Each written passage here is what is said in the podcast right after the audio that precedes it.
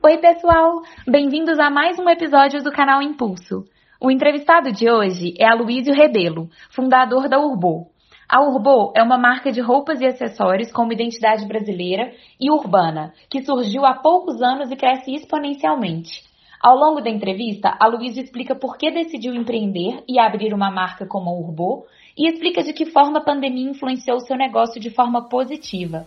Não esqueça de nos seguir no Spotify, YouTube e no Instagram BE Impulso. Vamos lá?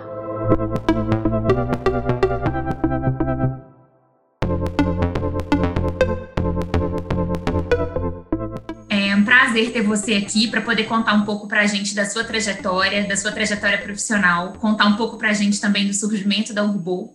Então, antes de tudo, queria te agradecer e saber um pouco de como que foi essa história. Paty, obrigado, né? Primeiro pelo, pelo convite, pela oportunidade de a gente falar um pouco. Bom, a Urbo, assim, a gente, a gente começou, né? Praticamente o sonho ali, vamos colocar assim, de, de dois amigos que queria ter o próprio negócio, a gente estava meio insatisfeito assim nas áreas que a gente estava, não não por questões talvez financeiras em nada disso, mas assim de falar assim, pô, a gente não estava enxergando meio que um propósito naquilo que a gente estava fazendo e queria ter realmente um negócio, sempre aquela vontade de empreender e fazer uma coisa que tivesse muito a nossa cara, assim. Aí a gente sentou, começou a discutir enfim, várias ideias até a gente por fim decidir, falar, ah, vamos abrir uma marca de roupa e tal, e aí foi mais ou menos o começo da Urbo. Você sempre pensou em empreender ou é uma vontade que, que surgiu depois de um tempo? Meu pai, assim, acho que sempre foi minha grande referência em relação a isso, a, enfim, é, lembro desde novinho, assim, de férias, ia tava lá de férias né, na casa dele e tal, e aí acordava, ele já tinha saído, chegava, às vezes já tinha até dormido, uma coisa assim, sabe? Sempre vi ele trabalhando muito e sempre teve o próprio negócio, assim, acho que foi uma coisa que sempre me despertou, assim, esse, esse passado. Aí chegou uma hora que eu falei assim, pô, acho que, acho que tá na minha vez, sabe? E foi mais ou menos isso, assim, que a gente começou, mas realmente a, a grande inspiração, isso acho que veio, veio tem bastante tempo já que eu queria ter alguma coisa. Você cursou o que na faculdade? Fiz área de produção é, na UFMG, formei em 2015, acabei passando um pouco por consultoria, né? Acho que era, achava que era o caminho da minha vida consultoria, que ia ficar vários anos até, até abrir um negócio depois. Acabou que eu fui antecipando essa, essa decisão até mais do que do que eu achei que aconteceria. Quando você migrou de consultoria para poder abrir o um negócio que é o Urbo, por que que você achou que trabalhar com roupa no Brasil e com esse negócio faria sentido? Bom, a gente, a gente teve algum, na verdade foram uma série de insights assim, né? Tudo começou como alguns encontros informais, né, meus e do, do Matheus, né, meu sócio, a gente sentava assim, quarta-feira à noite para tomar cerveja e falar assim: "Ah, cara, vamos abrir uma coisa, vamos, precisamos abrir um negócio, abrir alguma coisa. E aí, antes de, de antes da Urbana ser uma marca, a, gente teve várias ideias, assim, que a gente acabou que não, não levou para frente nenhuma delas por algum motivo, assim, específico. Mas no caso da Urbo, a gente teve alguns insights que a gente percebeu, assim, primeira coisa, a gente achava que a, a, moda, vamos colocar assim, a moda de qualidade, né, um, você conseguir ter, né, se vestir bem, né, dentro, né, ter uma roupa de qualidade, tudo com caimento bom, uma identidade legal e tudo, a gente achava que isso estava ficando muito caro. Era, né, a gente pegava os principais players do Brasil hoje, tem um, um, valor, assim, um custo médio muito alto nas peças. Então, a primeira coisa, a gente achava que faltava alguma coisa que, pô, uma marca que fizesse um produto de qualidade, com preço justo, com uma identidade forte, sabe? Um marketing bem legal também, enfim. A gente é de Minas, né? Praticamente fui criado em Minas e a gente achava também que toda marca sempre tinha muito essa questão de lifestyle de praia, assim, era tudo muito praia, muito praia. A gente chegou a, a, a ir, enfim, uma festa uma vez em Belo Horizonte, um evento assim, que estava todo mundo usando uma roupa de uma marca paulista até que a gente acha bem legal, mas é uma marca super praia. E aí a gente falou assim, cara, falta alguma coisa urbano, é, falta uma coisa mais mais jovem assim e tal, e com, com que a gente consiga ter, ter um produto de qualidade e que ele realmente transmita alguns valores que a gente achava que estavam um pouco, um pouco perdidos, assim, sabe? E aí foi mais ou menos assim o começo do robô. A gente começou como como um e-commerce só. Então a ideia era ser um e-commerce, inclusive. A gente tinha dois produtos lá, era camiseta e boné. Acabou que a gente foi mudando o modelo de negócio, a gente é completamente focado né, no atacado, apesar de estar tá voltando muito forte com esse braço online também, digital e tudo mais. É, mas foi mais ou menos assim que as coisas foram acontecendo. Como que foi a evolução da Urbo? Hoje vocês estão em quais lugares do país? Com qual tipo de produto? Como que foi? A nossa principal venda hoje é venda atacado, né? Então a gente vende para lojas multimarcas que revendem. Então, pô, é uma cidadezinha do interior ou capital, enfim, tem uma loja lá que vai vender vender reserva, vai vender Oscar, vai vender Foxton, e aí uma das marcas que ele vai trabalhar na loja vai ser Urbo. A gente está, hoje são 12 estados que a gente tem, né, com, com showroom, então a gente pega praticamente o sudeste inteiro, com centro-oeste e um pedacinho ali do nordeste ali, né, que é Bahia, Sergipe e Alagoas. E hoje são mais de 400 cidades que a gente tem de pontos ativos, né, revendendo a marca. Uma venda online também considerável, assim, eu diria. Para uma marca só de quatro anos, né, a gente está num, acho que num momento interessante, assim, do, do projeto. Primeiro, eu queria perguntar em relação à matéria-prima. Tudo vocês compram e fazem aqui? E como que você acha que aconteceu a expansão dessa forma? Foi um trabalho muito forte comercial ou foi alguma coisa em específico que você sente que atrai as pessoas? O que, que você acha, assim? Quais são os fatores para isso? Ó, é, a nossa produção é totalmente aqui, então a gente não é né, 100% nacional, a gente, enfim, usa isso em vários produtos nossos, produtos feitos no Brasil e tudo, acho que a gente tem que valorizar muito a nossa cadeia aqui, e de uma forma também, né, ecologicamente correta, assim, então a gente tem uma produção, né, do ponto de vista é, de sustentabilidade, assim, a gente trabalha com vários tecidos reciclados, a gente tem, enfim, uma, uma, uma linha bem forte sempre de sustentabilidade, todos os nossos fornecedores tem vários selos também, enfim, então a gente trabalha, trabalha bem alinhado quanto a isso. Agora, o crescimento, eu acho que de certa forma a gente conseguiu enxergar uma lacuna interessante, assim, porque realmente a gente veio com uma proposta inicial de trabalho para essas lojas, esses pequenos lojistas, que, que por mais que a gente ache que era no começo era muito básico, a gente vê que até hoje muitos desses, desses players gigantes do, do, do Brasil não fazem assim. Então, o cara tem ali o, o, cliente final dele, né, que é o, é o lojista, um cara que tem uma loja ali numa cidade enfim, do interior, uma cidade médio porte, grande porte que seja, e esse cara não é munido, assim, ele, ele chega lá e compra roupa, mas ele não é munido da forma certa com o que, que ele precisa para fazer aquela venda acontecer. Então, acho que desde o começo, o robô, a gente sempre, desde a primeira coleção, assim, que a gente vendeu, a gente já oferecia para esse lojista um aparato digital que ele conseguia ter foto de tudo, ter vídeo de tudo. Então, assim, a gente sempre é, mastigou bastante o trabalho para o cara na, na ponta, para que ele conseguisse ter, né, ter, uma, ter uma, uma venda boa, assim. A gente sempre preocupou não só em vender roupa, mas assim, a gente também ensinar o cara na ponta como que ele pode trabalhar, enfim, para o cara não, não só enxergar o robô e, e, e, ser um cliente nosso, um parceiro nosso, porque ele, porque ele gosta, mas sim porque ele realmente vê uma oportunidade de negócio bem, bem rentável para ele ali na ponta, entendeu? Hoje, aqui no Brasil, quem que vocês consideram que são benchmark para vocês e quem que seria, assim, na categoria de não é, na verdade, é, competidor, mas assim, em pessoas que vocês às vezes se miram no, na forma de trabalhar. Eu, eu, não sei se a gente pode falar que a gente tem uma marca que a gente se, se inspira completamente nela, mas eu acho que a gente tem vários pontos que a gente acho que tira, tira o chapéu, assim, para algo, pra, talvez é, não necessariamente de uma marca, mas um ponto ou outro de uma marca em específico. Então, por exemplo, em termos de, de produto, de design ali, a gente pode falar assim, com certeza da Austin, que é uma marca que a gente, que a gente acha super legal. Então, é, a gente já tem outros cases, né, de, de, sei lá, de benchmarkings que marca, de, de, sei lá, uma, uma reserva da vida que consegue ter uma comunicação, assim, muito agressiva e tudo mais. Então, acho que a gente acaba pegando um pouco, né, a gente vai meio que pegando, bebendo um pouco de cada fonte, assim, sabe, de cada marca para a gente conseguir construir o que a gente acha que é melhor para a gente, assim. Você sente que nesses quatro anos vocês tiraram alguns aprendizados de alguns desafios que vocês tiveram, alguns erros que vocês cometeram? Acho que a gente começou completamente despreparado, assim, sem muito sem meias palavras, assim, a gente realmente não tinha muito preparo para nada. Foi muita vontade e muito erro, assim, a gente erra até hoje, direto, sempre. Eu acho, mas eu acho que um ponto muito forte que a gente sempre teve foi que a gente sempre executou muito, assim. A gente está falando aí de quatro anos de marca, eu acho que durante talvez o primeiro um ano e meio, um ano e meio, um ano e pouco de marca, a marca era eu e Matheus, né? Então a gente tinha funcionário, então a gente fazia tudo assim. Então desde desde produzir tudo que tinha que produzir, até embalar, até vender e, e, e despachar aquilo para onde quer que seja, assim. Então a gente acho que a gente sempre foi muito mão na massa, sabe? Acho que execução foi uma coisa que realmente a gente bate muito lá dentro, a gente, a gente né, hoje já com uma equipe bem maior, a gente tenta fazer com que todo mundo também tenha esse sentimento. Tem hora que uma área está precisando de um suporte, aí a outra área vai lá ajudar e tudo. Então, assim, a gente tem, tem muito esse pensamento lá dentro. A gente sempre soube escutar, escutar um ao outro, escutar o mercado, escutar os clientes. Então, a gente sempre teve muita humildade de saber assim, pô, a gente está aprendendo e precisa melhorar sempre. Então, quem, quem sou eu, né, para dar um, um conselho para alguém? Mas eu diria que se eu fosse falar alguma coisa, eu falaria para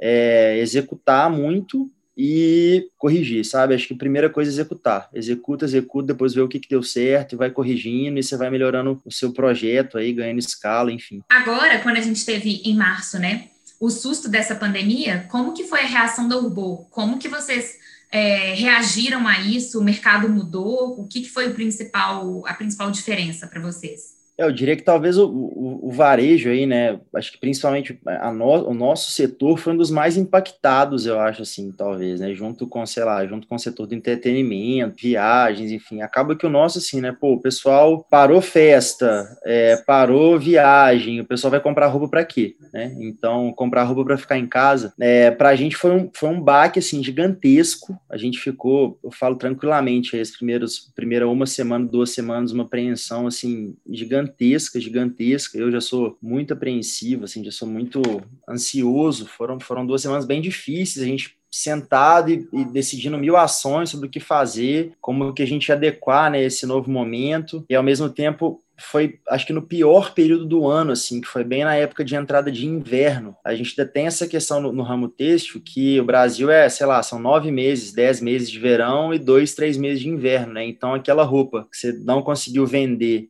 né, durante o inverno, você só vai vender no inverno do ano seguinte, porque não, você não vai conseguir vender aquilo no verão. A verdade é que a gente quase surtou assim no começo, e aí fizemos uma série de estratégias, enfim, e acabou dando, dando tudo certo. Assim, a gente teve um impulsionamentozinho legal também de venda online, né? Que obviamente foi um resultado legal, porque foi o único canal, vamos colocar assim, de venda nosso que, que não foi é, 100% fechado na pandemia porque as lojas revendedoras todas fechadas, no, a nossa loja fechada. Então, ao mesmo tempo, a gente, a gente viu algumas marcas adotando alguns posicionamentos com, com relação ao cliente final, ao lojista, é, não foram tão interessantes para esse lojista, assim, acabou que a gente viu várias parcerias sendo desfeitas, assim, e, no nosso caso, a gente falou assim, pô, o mercado vai mudar, então realmente mudou muito. Acho que não só calendário de lançamento, tudo isso que realmente impactou, mas até no, no próprio perfil, assim, a gente teve, sei lá, um produto, a gente teve uma falta de moletom durante a pandemia. Ninguém tinha, por exemplo, calça de moletom para ofertar no mercado, porque estava todo mundo ficando em casa, então, pô, vou pegar uma calça de moletom e tal. Então a gente tinha uma atuação aí de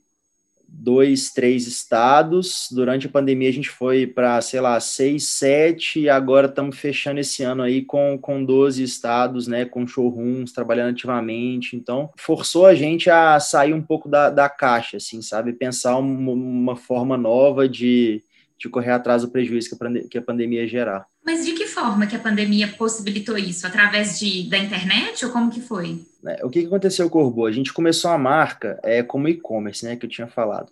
Então, em relação ao calendário da moda, a gente sempre teve atrasado, assim. Então, quando a gente entrou por esse mundo de atacado, de vamos vender multimarcas, a gente estava uhum. soltando coleção, tipo, oito meses depois que uma marca soltava coleção, porque a gente tinha começado muito atrasado. E aí a gente foi, né, gradativamente reduzindo esse atraso em relação às outras marcas, e a gente tinha uma meta de chegar novembro desse ano no mesmo calendário que todas as marcas soltam, né? Então, novembro desse ano a gente está vendendo inverno. Ia ser uma meta super audaciosa, assim. E a gente ia soltar a nossa coleção de verão em junho, enquanto as marcas geralmente jo jogam em soltam em março, abril. Então a gente ia continuar ali, né? O nosso verão esse ano ele ia sair uns dois, três, três meses atrasado para a gente conseguir igualar agora no final do ano. Uhum. Aí veio a pandemia, Março abriu todas as lojas fechadas, então as marcas, todas com as coleções prontas, não conseguiram lançar. Elas tiveram que adiar o lançamento para junho, que foi exatamente o nosso planejamento de lançamento ali. Então, assim, a gente acabou, a gente brinca que a, que a pandemia foi um, um safety car. E agora, assim, para o próximo ano, para 2021, para 2022, o que, que vocês estão pensando do reaquecimento do mercado e de algumas coisas que vieram para ficar nessa pandemia? A gente acha que assim, o mercado ele já, de certa forma, reaqueceu, assim, sabe? Eu acho que, independente desses comentários agora, né? Ah, que realmente fazem sentido, né? De segunda onda chegando é, e tudo mais, a gente vê que os níveis de consumo eles já estão praticamente voltando ao que eram ali antes da pandemia, assim, né? Acho que é, isso aí já está tá bem forte no nosso setor, assim, os pedidos, né, voltaram, voltaram a ser mais ou menos o volume que era. Agora, algumas coisas certamente vieram para ficar, então, assim, sempre existiu aquele, aquela, aquele pensamento de é, marca, é, pô, vou fazer uma coleção de uma marca, eu sou um lojista, vou fazer a coleção de uma marca, eu tenho que ir lá no espaço físico, ver tudo e tal, e a gente já tem hoje feedbacks, assim, de vários lojistas fazendo essa distância, então a questão era uma questão que ela ia vir, né? Ela estava vindo gradativamente, mas quando isso aconteceu a pandemia, todo lojista teve que começar a fazer pedido online. Então, alguns não tinham outra opção e fizeram e acabaram gostando. Então, a gente teve vários adeptos aí forçados, né, dessa pandemia que a gente acha que vai mudar um pouquinho é, acelerar um pouco essa transição para um, um modelo mais digital, uma forma mais digital de, de trabalhar, assim, uma comunicação entre indústria e, e, e lojas, entendeu? E deixa eu te perguntar, Luísa, tem alguém desse ramo da moda que vocês conversam para poder conversar sobre o mercado, sobre as dificuldades da pandemia? Antes da pandemia vir, vocês conseguiram ter esse alerta por parte de alguém ou não? Vocês fazem parte de algum grupo maior assim? Quando a pandemia realmente estourou, aconteceu um movimento de algumas marcas assim menores, marcas que a gente já conhecia, ele já tinha de, cer de certa forma assim, as marcas se conheciam, é, as pessoas sabiam quem era quem das marcas, a gente juntou, fez um grupo, é, começamos a conversar, a gente meio que foi, foi meio que um fortalecimento, assim, de falar, pô, o que, que você vai fazer, qual que é, o que, que você vai fazer em relação a isso, aquilo. No primeiro momento ele foi bem interessante, assim, sabe? Eu acho que foi um momento realmente de bem é, colaborativa, eu diria assim, do nosso setor. A gente, a gente fez uma, uma call, assim, tipo, juntou eu, Matheus, é, e dois outros donos de marca.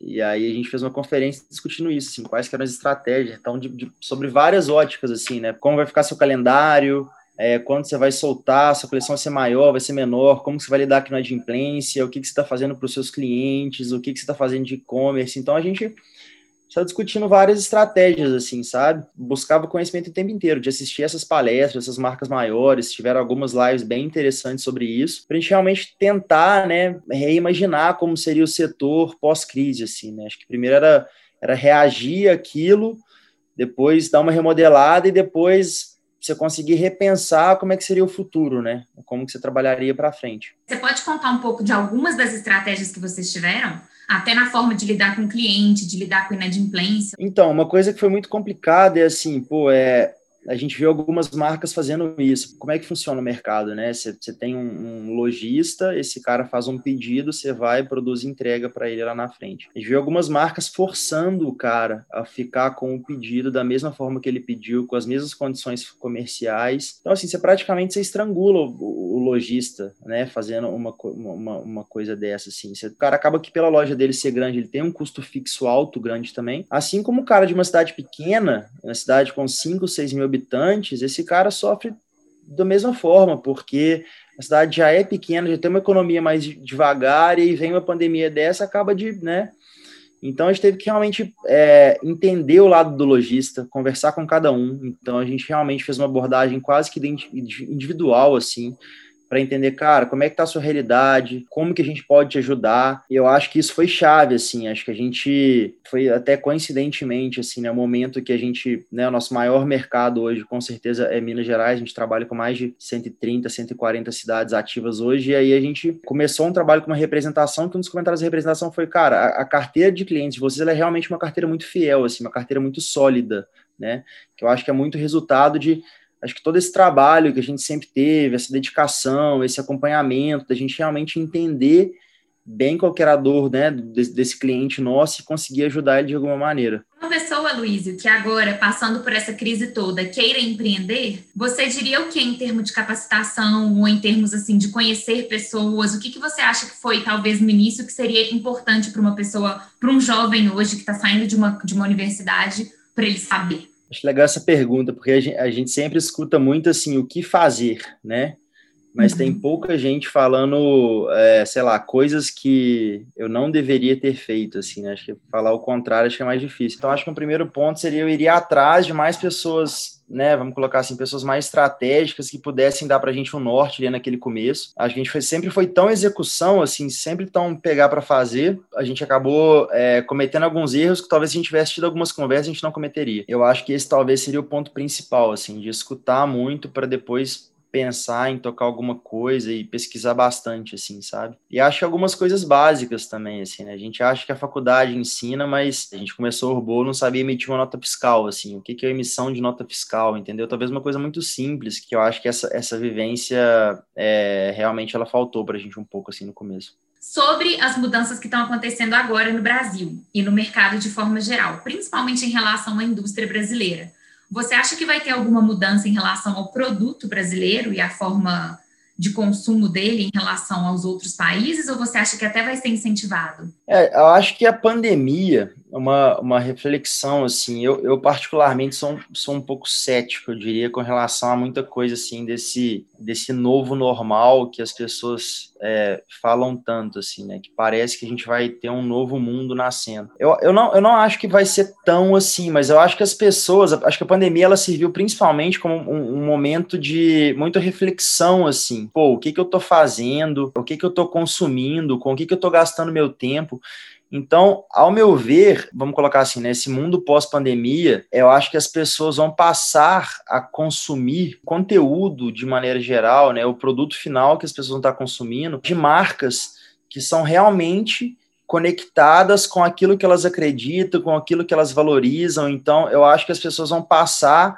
a buscar em qualquer marca, né, de qualquer segmento que seja, uma identificação mais própria com mais forte com os próprios valores dessa pessoa, sabe? Então acho que talvez um dos principais legados que eu particularmente acredito que surjam da pandemia seja esse de é, as pessoas passarem a questionar muito mais o que, que elas estão consumindo, o que, que elas estão, enfim, investindo para ter uma vida melhor, assim, eu diria. Em relação às peças e às, a, aos produtos da Urbo, Vai ter mudança agora na pós-pandemia? Vocês vão investir em algum tipo de produto mais específico ou não mudou muito? Até que não, porque desde antes da pandemia, assim, a gente já vinha muito forte, né, com essa questão é, de sustentabilidade, assim, nas nossas peças. Então, a gente já trabalhava, por exemplo, a gente, desde antes da pandemia, a gente já tinha uma linha de camisetas feitas, recicladas de garrafa PET, é, 100% da água utilizada na produção dos nossos jeans, né? Ela, ela é reutilizada, enfim. O que, que aconteceu na pandemia, na verdade, é que a, a gente é, simplesmente continuou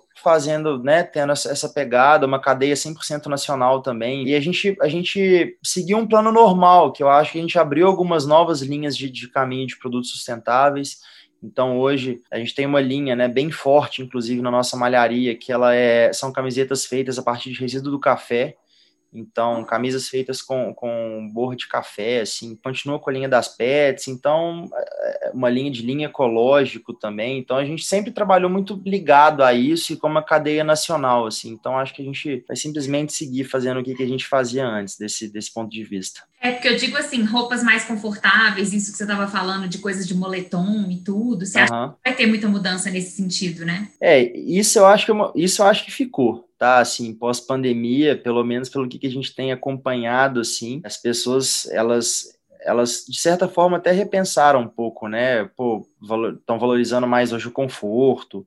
Então, eu acho que esse também eu acho que é um legado da pandemia, assim, vamos dizer, essas roupas mais confortáveis, a gente tem tem visto frequentemente, assim, né? Não só na Urbo, mas em várias outras marcas também, caminhando um pouco mais para esse lado, assim. A Luísa, tem mais alguma coisa que você queira acrescentar, que você queira falar em relação, tipo, a todas essas mudanças, a empreendedorismo de forma geral? Eu fico pensando sempre assim, se eu, se eu tivesse assistindo isso com a ideia de tocar um negócio, assim, o que, que eu talvez iria querer fazer ou ouvir, né? Mas eu acho que talvez a primeira coisa seria realmente buscar o máximo de informação, né, daquilo que, que você vai fazer, tentar conversar com pessoas da indústria que já trabalham né, nessa indústria, enfim, no campo que você vai entrar. Uma conversa de uma hora você consegue corrigir um erro ali que às vezes você vai demorar meses para corrigir depois de começar o negócio. Começar pequeno, acho que isso é bem importante também, sem muitos planos gigantes e, e, e comprometam muito, porque no começo você vai errar muito eu acho que executar, assim, sempre executar, pensar que empreender é muito isso, né? Você conseguir colocar as ideias, as suas virtudes, enfim, em, em, jogo, né? Executar elas e garantir também que todo mundo, né, que depois vai, vai começar a trabalhar com você, enfim, esteja alinhado quanto aos seus ideais, o que, que precisa ser feito, enfim, acho que isso é bem importante.